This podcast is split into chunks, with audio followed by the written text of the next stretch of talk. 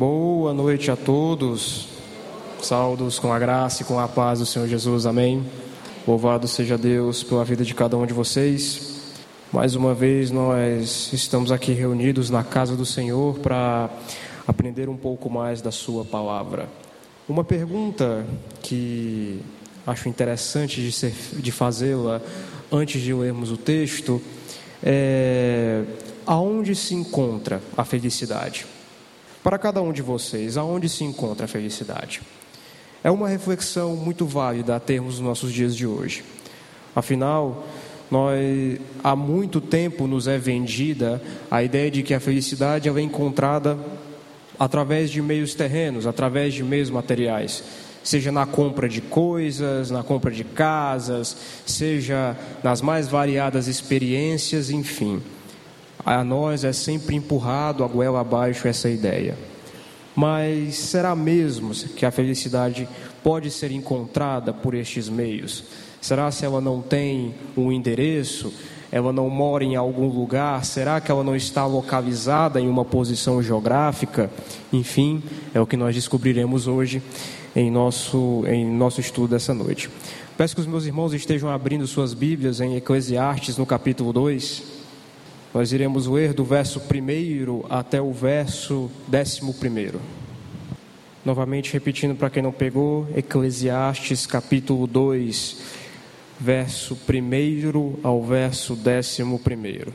Vamos fazer a leitura da palavra de Deus. Disse comigo: Vamos, eu te provarei com a alegria, goza, pois, a felicidade, mas também isso é vaidade. Do riso, é, eu disse, é loucura, e da alegria, de que serve?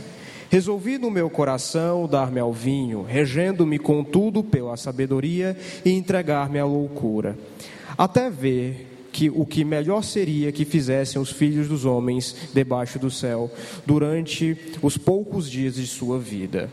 Empreendi grandes obras, edifiquei para mim casas, plantei para mim vinhas, Fiz jardins e pomares para mim, e nestes plantei árvores frutíferas de toda espécie.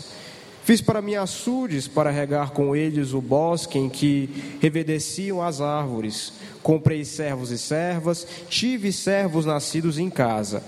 Também possuí bois e ovelhas, mais do que possuíram todos os que antes de mim vieram, viveram em Jerusalém. Amontoei para mim prata, ouro e tesouros de reis e de províncias.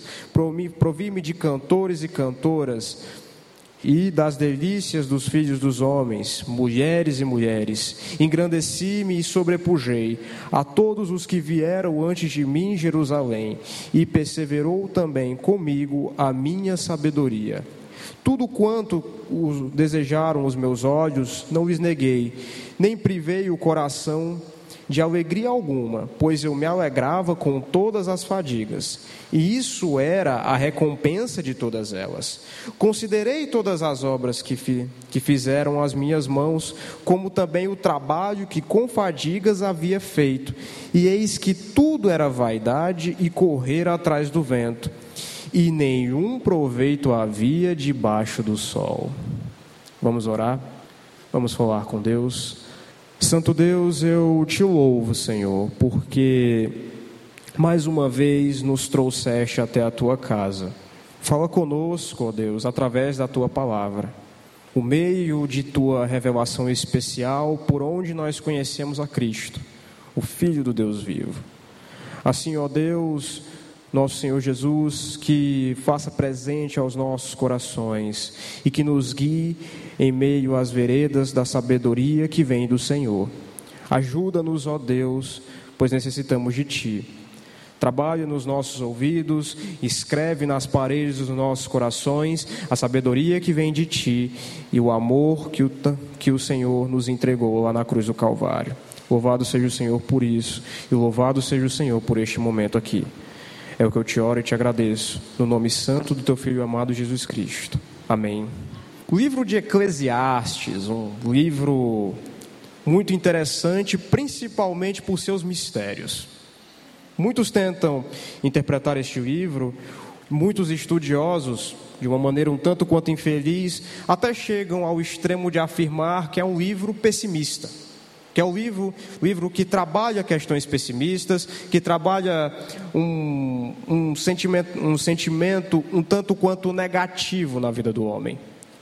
Porém, a mensagem de Eclesiastes nada a ver tem com isso. Eclesiastes, na verdade, nos mostra a experiência de um homem que experimentou da vida. E este foi Salomão, o pregador.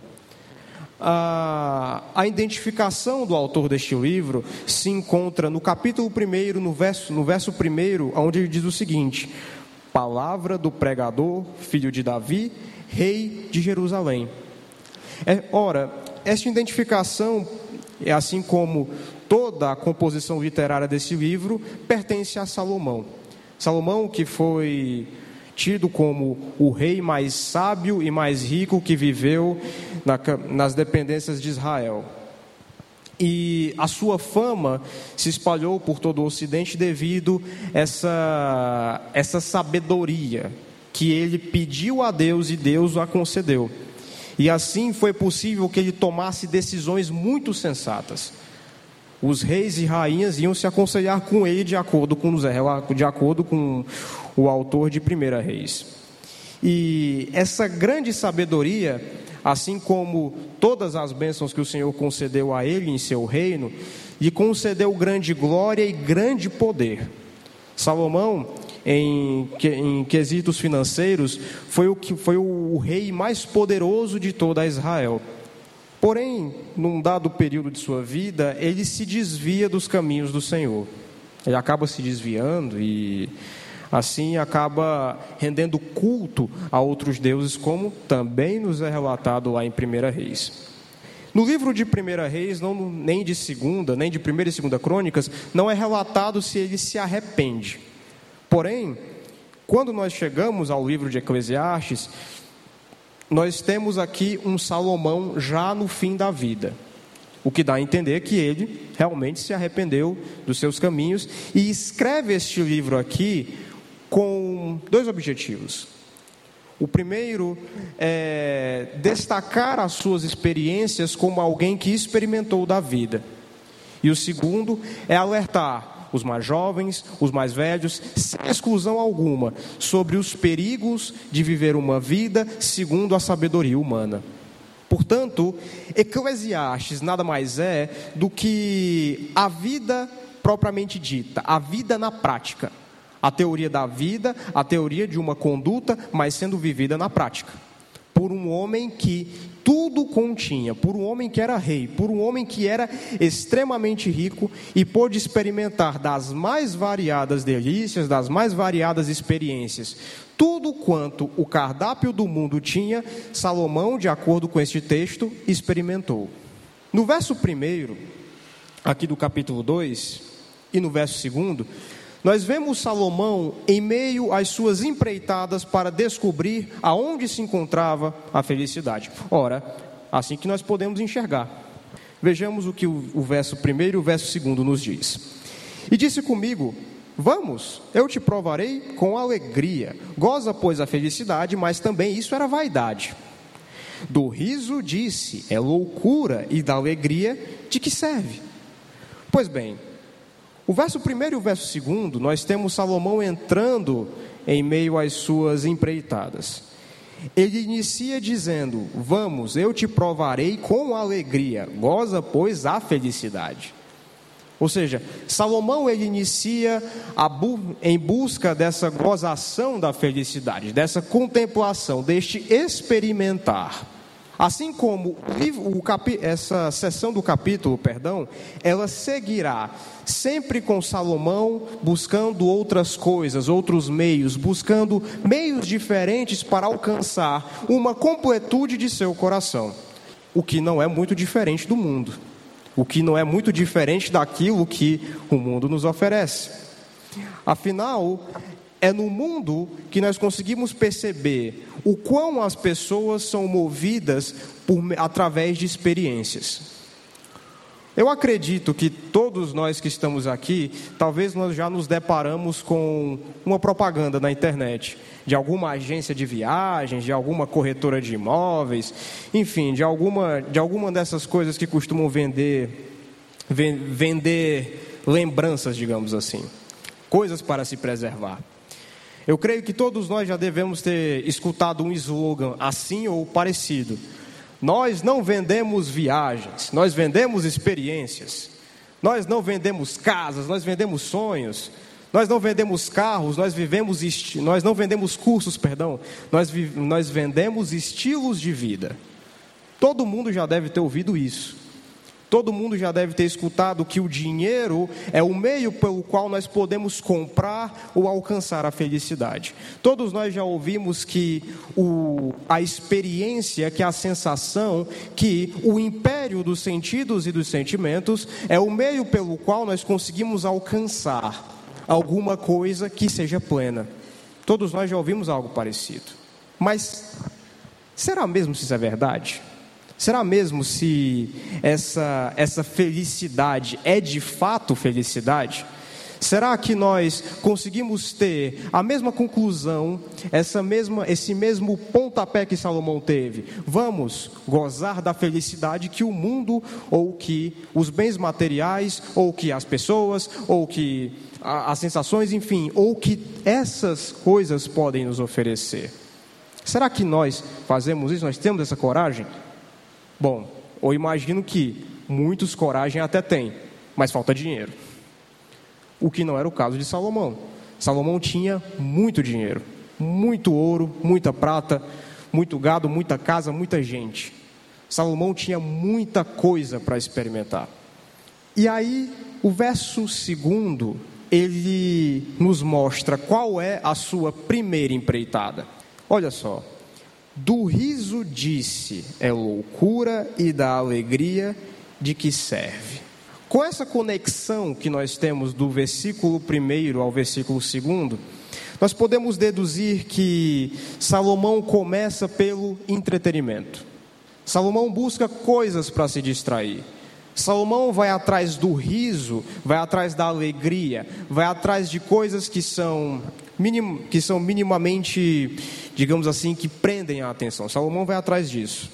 De acordo com Emílio Garofalo Neto, autor de Isto é um filtro solar, um comentário muito bom de Eclesiastes, ele atribui esse texto a esse entretenimento, ele faz esse link com o entretenimento. E bom, Há muitas coisas que um rei pode fazer quando está entediado. Muitas coisas. Andar a cavalo, construir uma casa, conversar com pessoas variadas, conversar com bichos. Enfim, há todo tipo de loucura que alguém pode fazer quando está entediado. E Salomão, ele, ele vai atrás disso, ele vai atrás dessa alegria. Só que, mesmo experimentando isso, ele chega a essa conclusão: no, que está na parte B do verso 2. Mas também isso era vaidade. Vaidade aqui em Eclesiastes, o significado que, é, que, que tem aqui é de futilidade, é de uma vida fútil, é de algo que é terreno, ou melhor, é de algo que é fugaz. Imaginem-se que, imaginem tentando, tentando segurar vapor. Se você for lá na sua chaleira, na sua cafeteira, enfim, ou em alguma água fervendo, você vai ver que a água evapora. Tenta segurar para você ver se você consegue. Você não consegue. Assim é essa, essa vida fugaz, essas coisas passageiras. A gente não consegue. Ela simplesmente vai e vem e nós não podemos segurar. E Salomão, ele, ele chega de início, logo na sua primeira empreitada, logo na busca pelo entretenimento, logo no seu primeiro passo em busca da felicidade, ele vê, é vaidade, é correr atrás do vento. Não tem significado algum isso aqui. E veja, nenhum de nós aqui é rei de alguma coisa. No máximo, o rei dos nossos quartos. Nenhum de nós aqui tem poder algum além de nossos próprios domínios, que é a nossa casa. Eu imagino que todo mundo aqui já deve ter dito: na minha casa eu mando. E é verdade. A casa é nossa, nós mandamos lá. E nessa ida, nessa, nessa sua casa, você já deve ter procurado entretenimento. Saído do trabalho, estressado por causa da semana, doido para chegar em casa para ler um livro, para jogar um videogame, assistir um filme, chegar a conversar com alguém que você tanto gosta, enfim. Há vários meios de entretenimento. A Netflix, a HBO, assistir The Last of Us, assistir alguma, alguma série interessante. Enfim, assistir um filme uh, do Manzarope, assim, quem é mais antigo deve conhecer. Há, há tantas coisas que nós temos para nos entreter que ao final daquele entretenimento, a gente simplesmente se levanta, vai dormir e se prepara para mais um dia. Meio que viver para isso mostra-se um tanto quanto fugaz. Mas há pessoas que vivem por meio dessas coisas.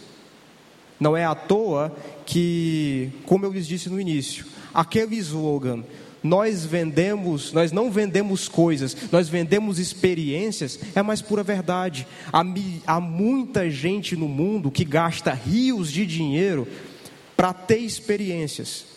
Há muita gente. Tem muita gente que faz questão de gastar um dinheiro que não tem para fazer uma viagem você vai para a Europa, por exemplo, o que não é errado. Mas, como eu lhes disse, há muita gente que gasta o dinheiro que não tem para fazer uma, uma viagem para guardar na memória. Às vezes, tem, há, há pessoas que investem tanto, mais tanto, mais tanto no próprio entretenimento, que quando ele acaba, aquilo não, não é uma felicidade duradoura, é só uma alegria que dura enquanto acontece. Mas quando acaba, vira só uma lembrança. Uma lembrança que, ao você acessar, não dá mais a mesma alegria. É o que Salomão descobre aqui. Ele vai atrás dessas coisas, ele vai atrás de tudo isso, ele vai na busca. Mas quando vê, conclui: isso é vaidade. Isso é vaidade, só vaidade. É a mesma coisa. Não quero dizer aqui que é errado viajar, tá? De forma alguma é mais do que certo. Se você tem dinheiro para isso, tem como bancar uma viagem, viagem, é muito bom. Esses dias, ontem, ainda ontem fiz uma viagem para Poranga com os meus irmãos. É na Poranga, mas é muito bom, foi ótimo. Mas e se você tem dinheiro para viajar para outros estados, viajar para outras cidades, conhecer lugares, é ótimo. Mas pautar a vida nisso é fugaz, porque tudo se torna só lembrança, nada palpável. Mas Salomão, como, eu, como nós lemos no texto todo, ele não vai apenas atrás do entretenimento, ele vai atrás de várias outras coisas. Entre elas, o vinho. Vejamos o verso terceiro. Resolvi no meu coração dar-me ao vinho, regendo-me contudo pela sabedoria e entregar-me à loucura, até ver o que melhor seria que fizessem os filhos dos homens debaixo do céu durante os poucos dias de sua vida. Salomão, na sua investigação em busca da felicidade, ele sai do entretenimento e chega ao vinho. Como eu lhes disse no início, Salomão era um rei, o rei mais rico que pisou em Israel. Portanto, esse homem tinha, vamos dizer, vamos dizer por assim, dinheiro infinito. Ele vivia a vida no modo criativo do Minecraft, por exemplo, aos mais jovens. Ele vivia a vida no modo multi, no modo bilionário, trilionário, enfim. Ele vivia a vida de uma maneira cujo dinheiro era infinito. Ele vivia a vida sem limite algum. Salomão, ele agora vai atrás do vinho, do prazer que o vinho pode conceder a ele. E bom, nós podemos deduzir que Salomão ele deve ter experimentado muitas iguarias. Muitas iguarias. Deve ter experimentado não apenas o vinho, mas tantas outras comidas finas que, poder, que um rei poderia ter acesso. Pode ser que você não seja daqueles que goste de vinho mas há outras coisas para se gostar. Por exemplo, um hambúrguer, uh, um sorvete, um açaí, enfim. Há muitas outras coisas para se gostar. Salomão, ele vai atrás de. Ele, ele tem esse poder para para experimentar dessas coisas. Ele tem esse poder para experimentar o vinho mais antigo que poderia existir naquele tempo.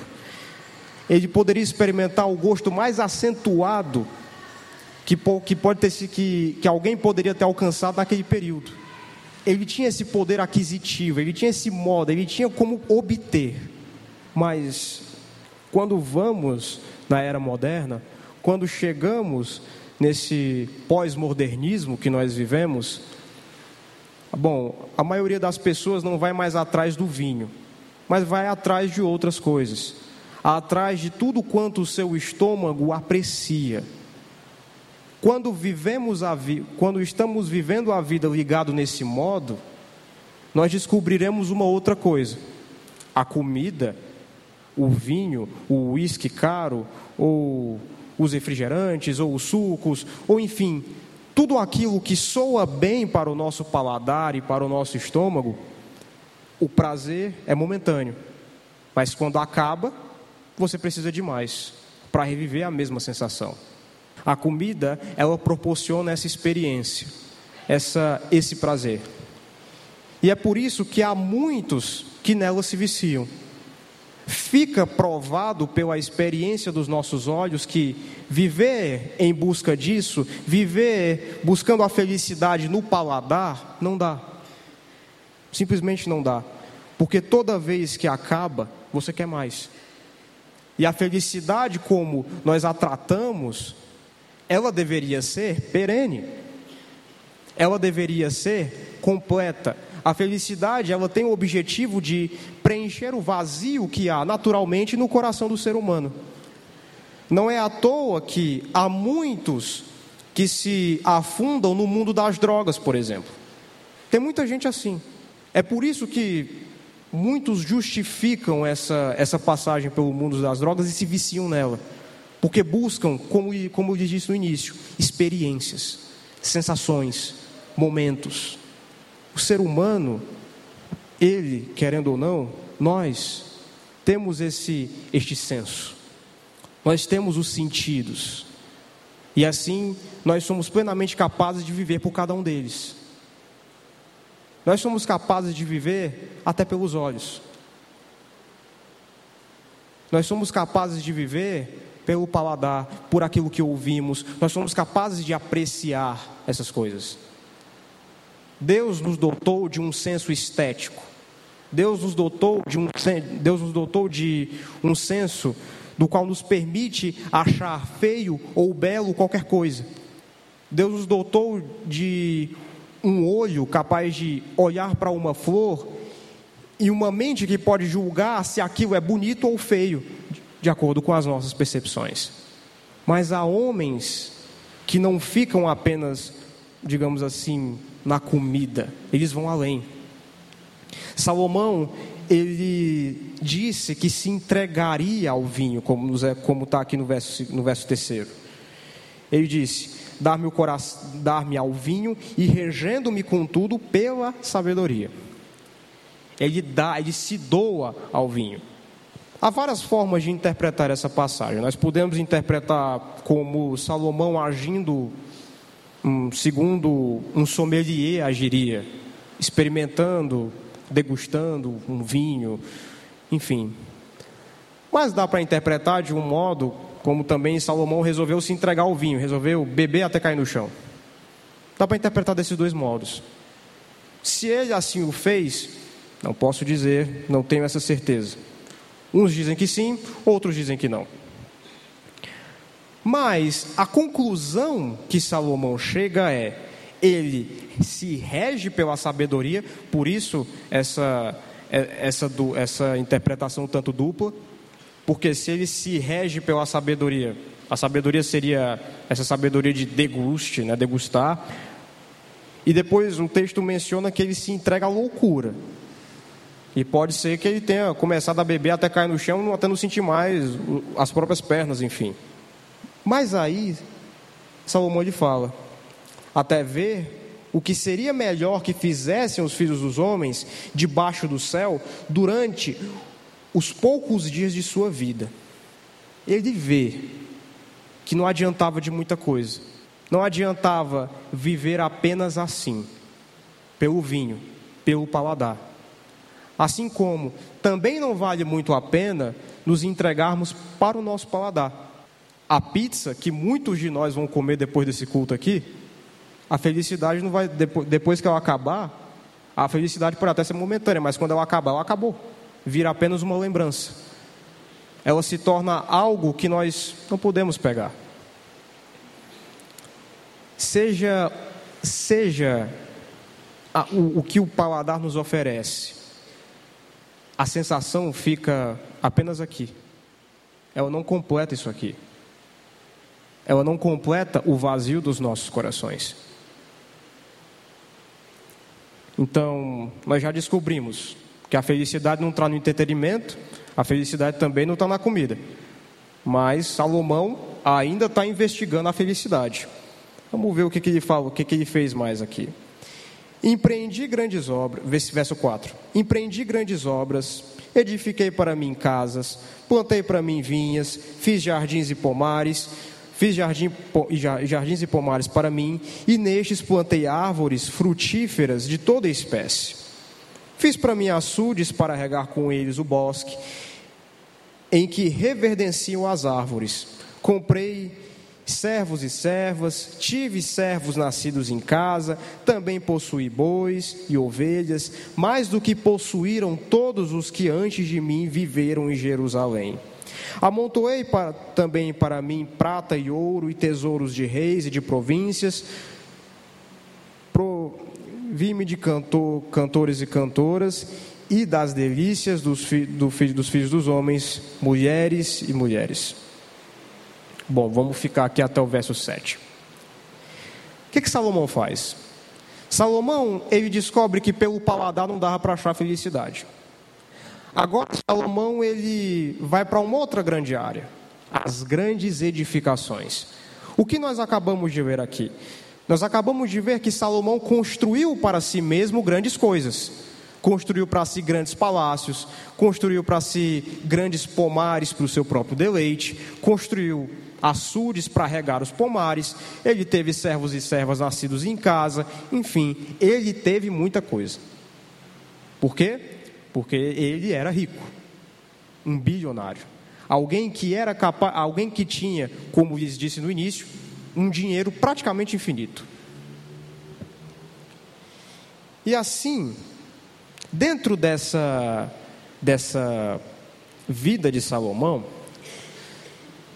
ainda assim, nessa de fazer grandes obras, nessa de construir grandes casas, nessa de construir tudo quanto um ser humano gostaria de ter, de viver no mais alto conforto, no mais alto luxo, assim como um rei merecia viver, ainda assim ele vai chegar na mesma conclusão que ele chegou das outras vezes.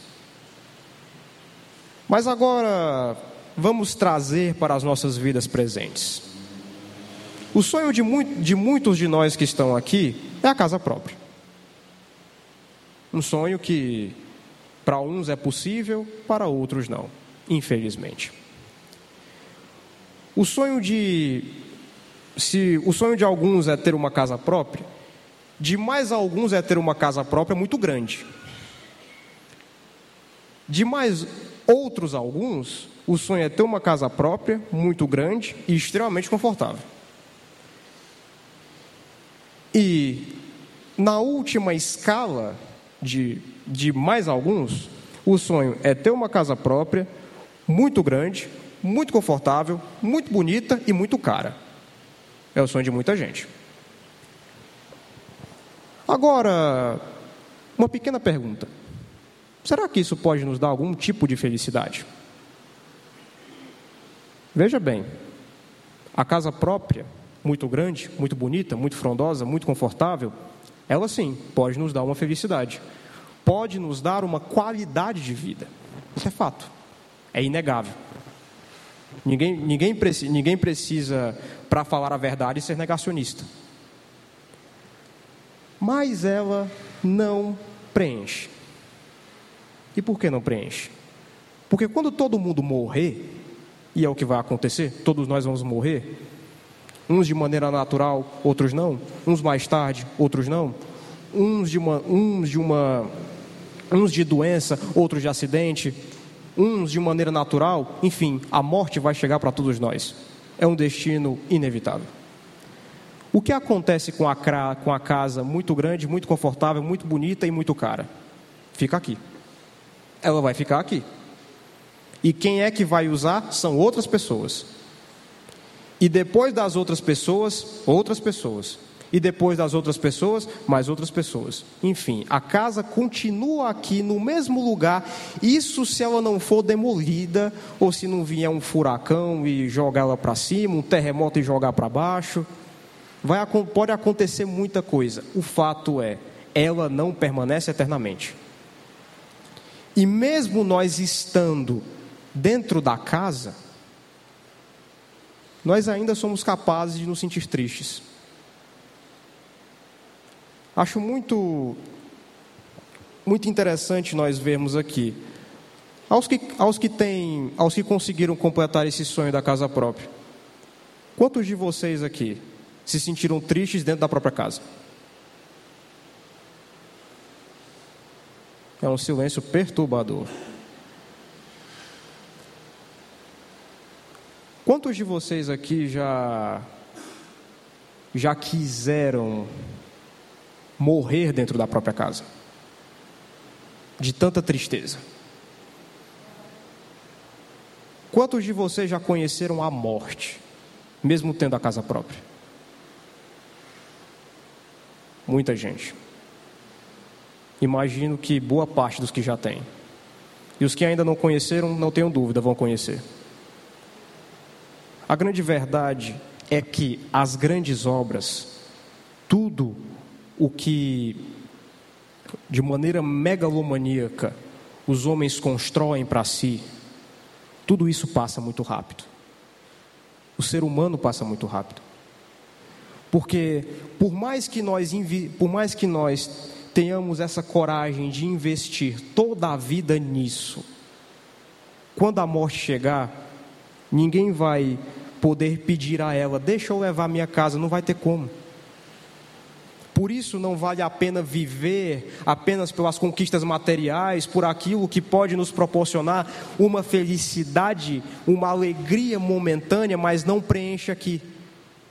Porque quando nós morrermos, quando nós estivermos na cidade do paletó de madeira, como popularmente dizem, quando nós estivermos mortos, a casa vai continuar no mesmo lugar, sendo usufruída por outras pessoas.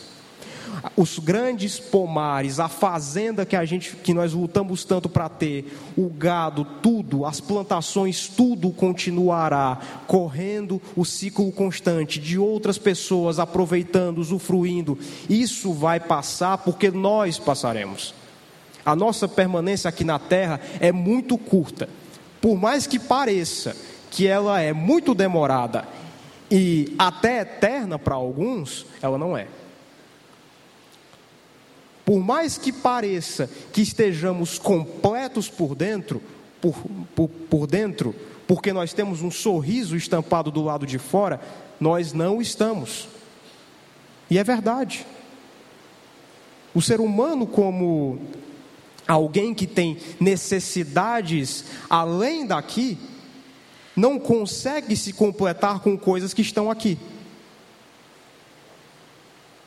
Aquele super carro que os milionários têm não completa nada. Não é à toa que ele tem mais os outros dez para isso. Aquela casa do seu vizinho super bonita, mais bonita que a sua, também não vai completa, não, também não completa. Porque nele talvez falte outras coisas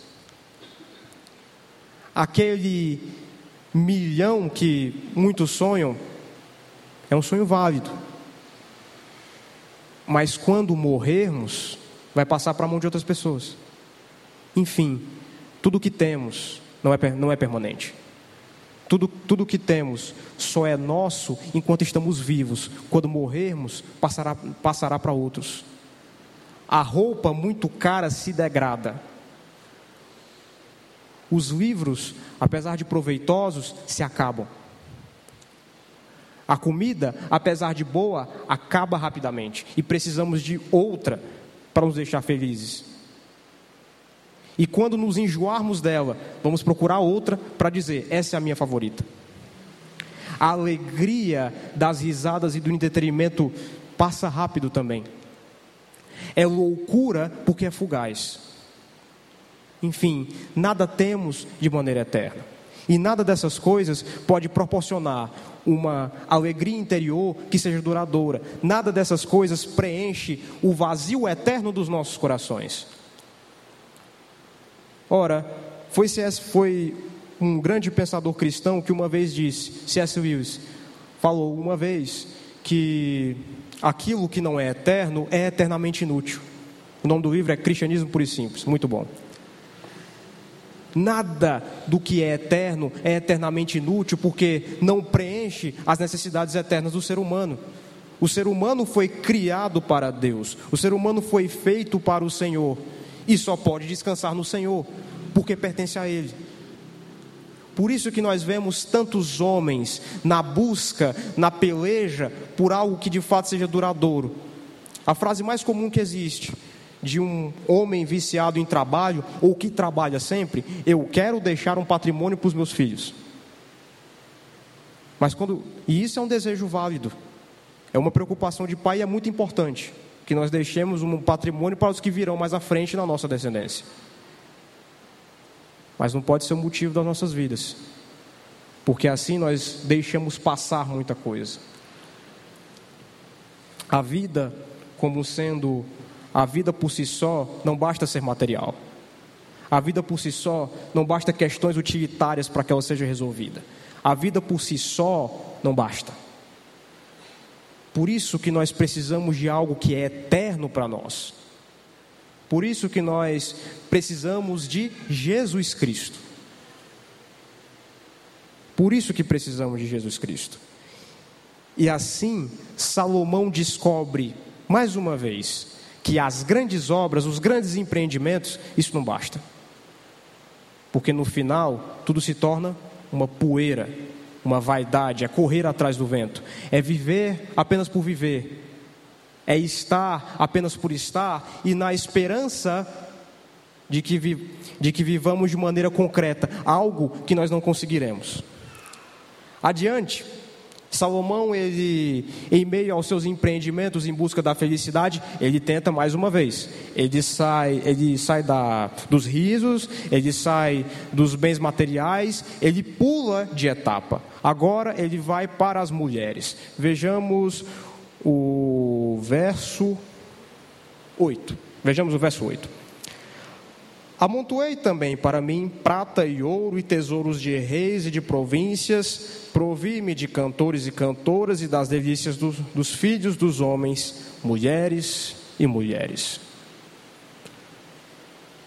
Certa vez alguém disse, acho que foi Hernandes Dias Lopes, que diz que se Salomão fosse vivo nos dias de hoje, talvez ele seria capa da revista Fortune, da Forbes.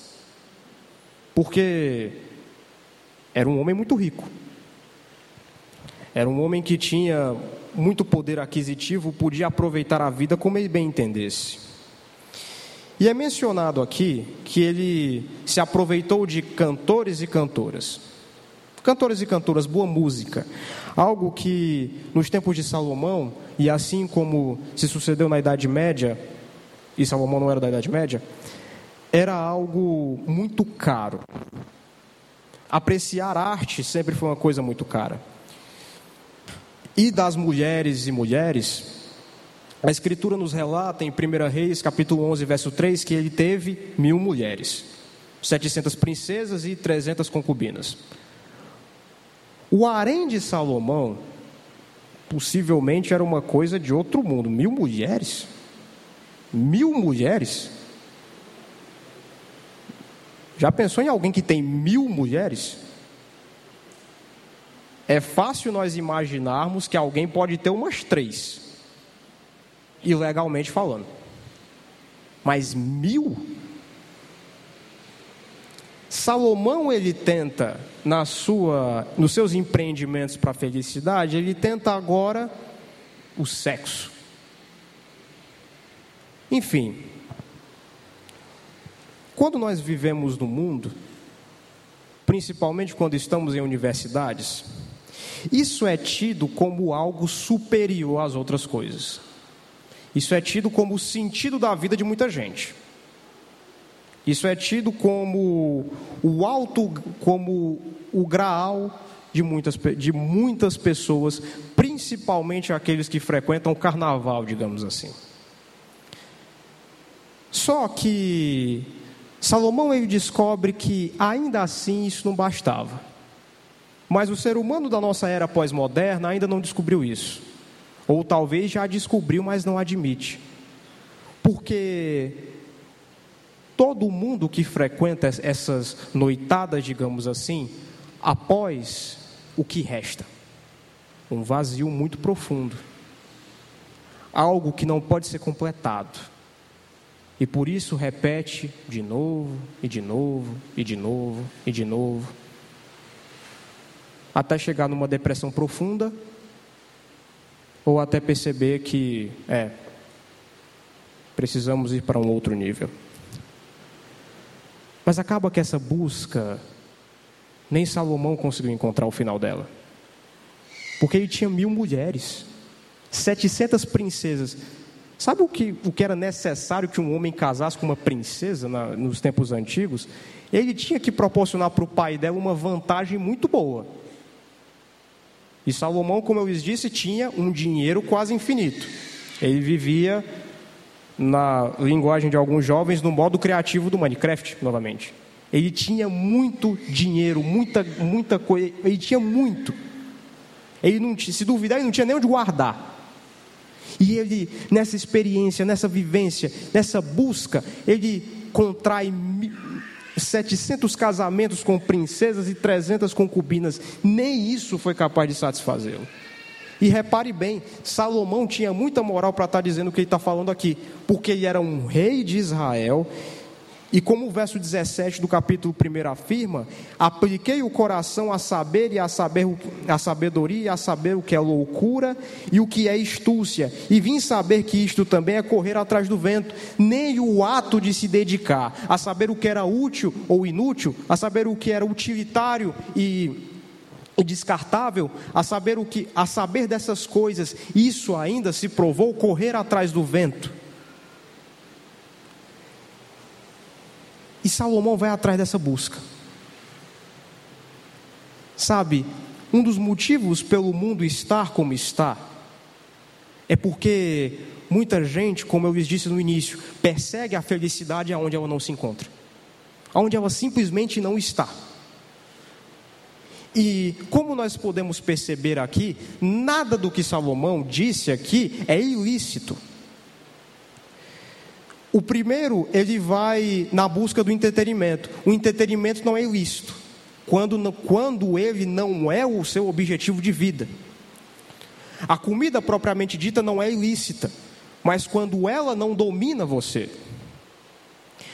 as construções, as casas, os pomares, os açudes, nada disso é ilícito, nada disso é pecado. Isso quando isso, quando essas construções, esses pomares, esses açudes, essas fazendas, elas elas não são para a sua glória, quando elas não são apenas para você.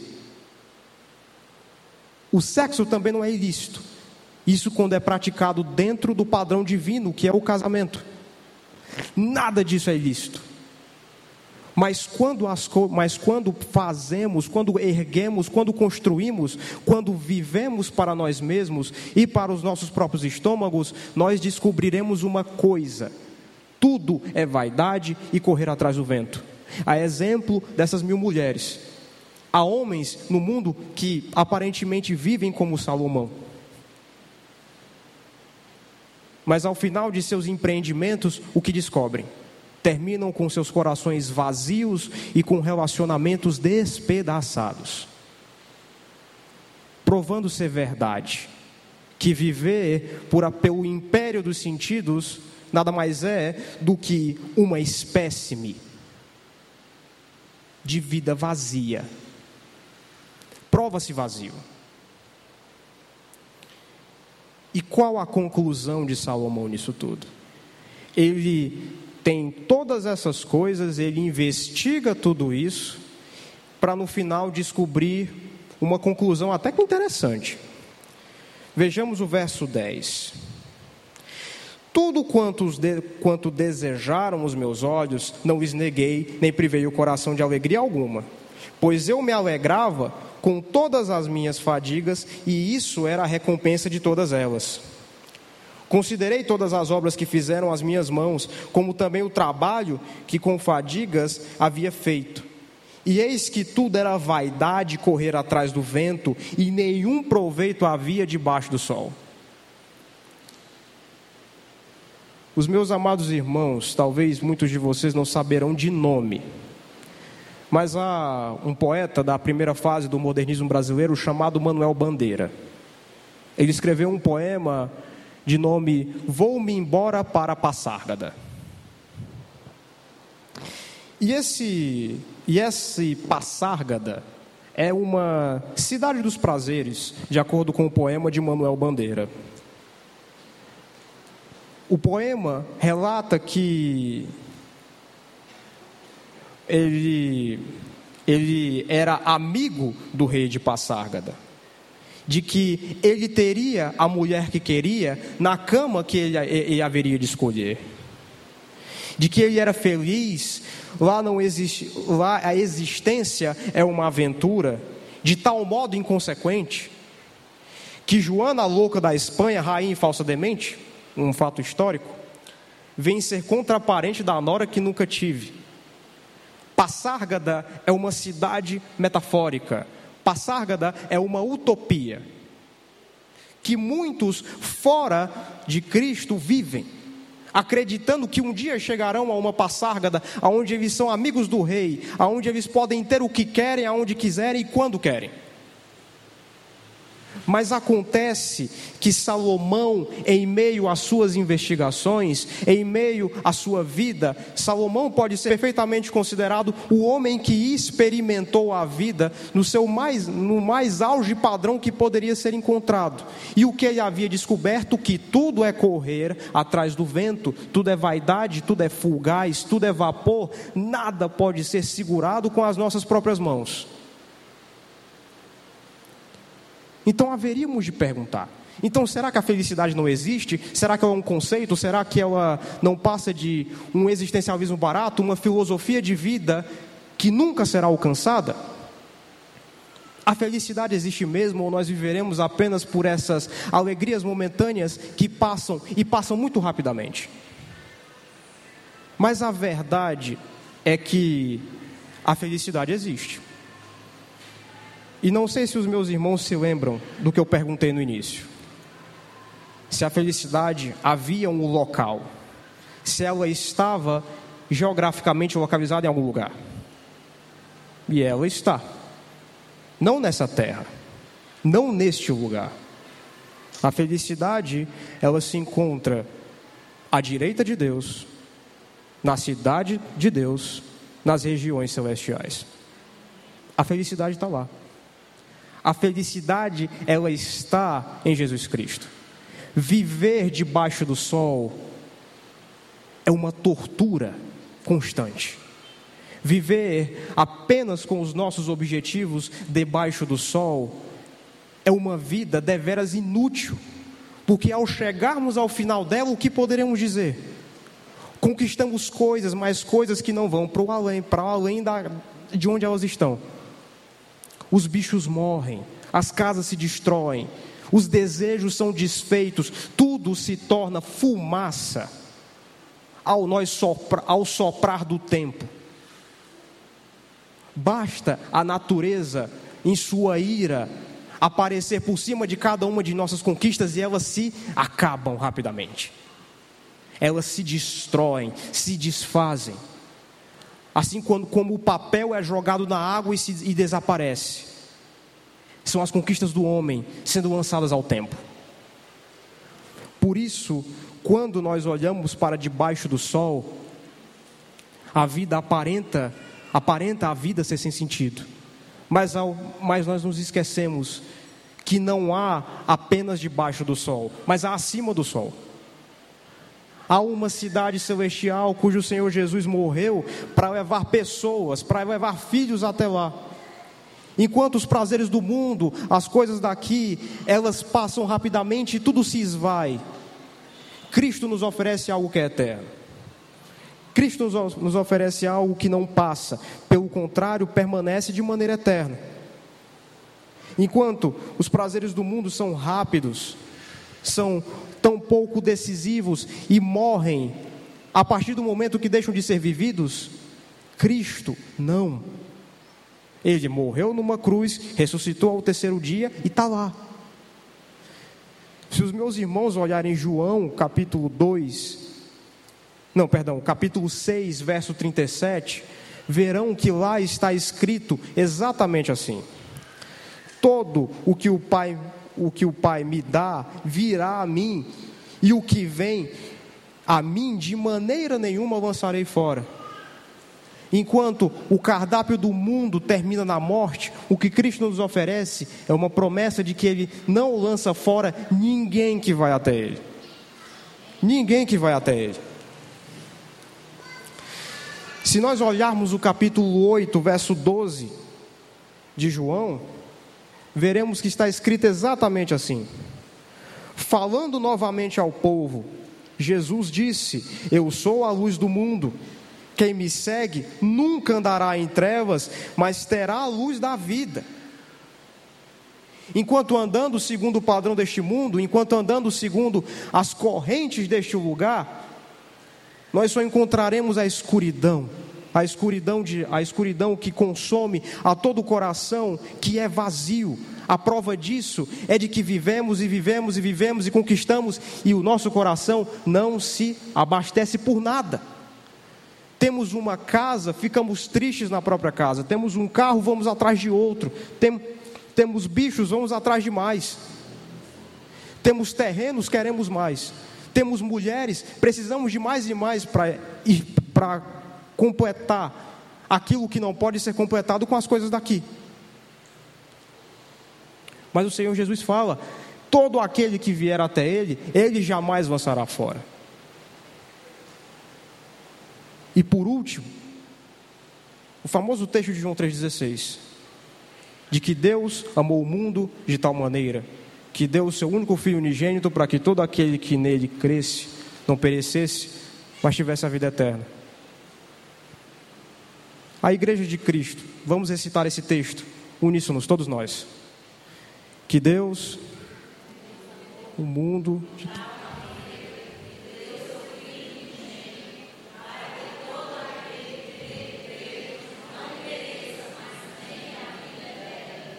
Amém. Tão profundas são essas palavras.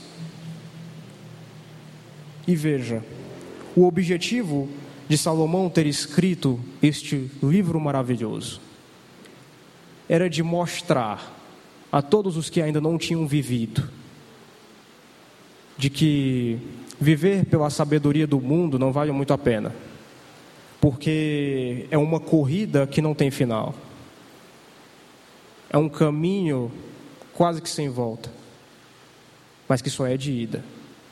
Porque ao chegarmos ao final dele, encontraremos um buraco escuro chamado morte. E quando cairmos nele, não teremos como puxar nada daquilo que conquistamos no caminho dele.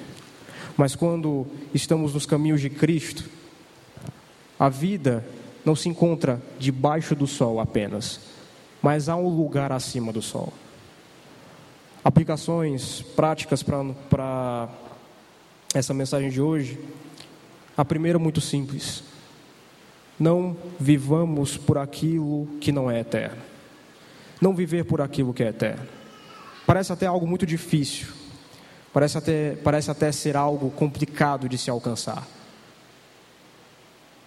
Mas ao vivermos, que tenhamos essa consciência de que há um lugar além daqui de que há uma vida que está fora, do, fora dos domínios deste lugar, que há uma cidade de Deus nos aguardando lá. Segundo, A Passárgada não existe. Passárgada nada mais é do que uma cidade inexistente. Ela só existe na cabeça de alguns, que não pode ser alcançada. A vida de prazeres, o lugar aonde nós somos amigos do rei, simplesmente não existe. A história de termos o que queremos, aonde queremos e quando quisermos, é apenas um mero boato daqueles que, de maneira insensata, vivem neste mundo. E terceiro e último, viver a vida em busca dessa felicidade, mas aonde ela está? Aonde verdadeiramente ela está? Que é em Cristo Jesus, que é no Senhor Jesus. Por isso, quando estivermos neste lugar, quando estivermos aqui, nós tenhamos essa consciência de anunciar a verdade aonde quer que vamos, aonde quer que iremos. Falar que esse mundo vai se acabar inevitavelmente vai se acabar. Logo, os portões do céu onde se abrir e uma trombeta vai, e uma trombeta soará. E este mundo se acabará. Então, repensemos todos nós as nossas vidas. Se temos a Jesus, lutemos para que continuemos em Cristo. Lutemos para que no nome de Jesus nós não venhamos a cair, e nos desviar para outros caminhos. A salvação não é perdida, meus irmãos, mas a alegria dela é. E é perfeitamente possível tomarmos o caminho do filho pródigo. É totalmente possível. Mas ainda assim, é possível retornar. O Pai, sem dúvida nenhuma, está aberto. E por último, e não menos importante, se você ainda não creu em Cristo, creia. Entregue sua vida a Ele. Não olhe demais para os exemplos ruins, que infelizmente muitos cometem, mas olhe apenas para o que está escrito aqui atrás: Cristo. Somente Cristo. Somente Ele salva. É por Ele que vivemos. Estar em Cristo não significa não pecar, mas significa não estar mais condenado ao pecado significa uma vida além destes lugares, além destes portões, além deste mundo, cujos muros nos prendem tanto. Mas aqueles que creem em Cristo têm um lugar além dele, têm um, um local na cidade celestial, na cidade de Deus, esperando com o Senhor Jesus, alegre em receber cada uma de suas ovelhas. Portanto, vencer a ovelha de Jesus, meu amigo, porque é a melhor coisa que dá para fazer. Aos que, desejam, aos que desejam é, anunciar a sua fé, fiquem à vontade para levantar as suas mãos. Mas caso não se sintam confortáveis para vir até aqui, chamem irmãos no, priva no privado e digam: Eu quero aceitar a Cristo. Sem dúvida, será a melhor decisão que hão de tomar. Amém? Vamos orar. Senhor Pai Celestial, Graças eu te dou, ó Deus, porque o teu poder, mais uma vez, nos conduziu em meio a este culto. Ajuda-nos, ó Deus, a praticar as verdades, a não viver segundo os nossos sentidos, mas segundo aquilo que tu esperas de nós. Vivamos, ó Deus, segundo o que tu queres que vivamos. Trabalhe em nossos corações e viva e que nós vivamos para te servir. Pois o teu amor nunca passa mas, ó Deus, nós te pedimos que toque nos corações daqueles que ainda não creram. E aos que creem, ó Deus, nos ajude a nos mantermos no caminho, nos ajude a estar perto de Ti cada vez mais. E que o Teu poder nos guie em mais uma semana, que o Teu amor seja conosco mais uma vez, pois a Ti nós servimos e para Ti viveremos para todo sempre. É o que eu te oro e te agradeço em nome de Cristo. Amém. E amém.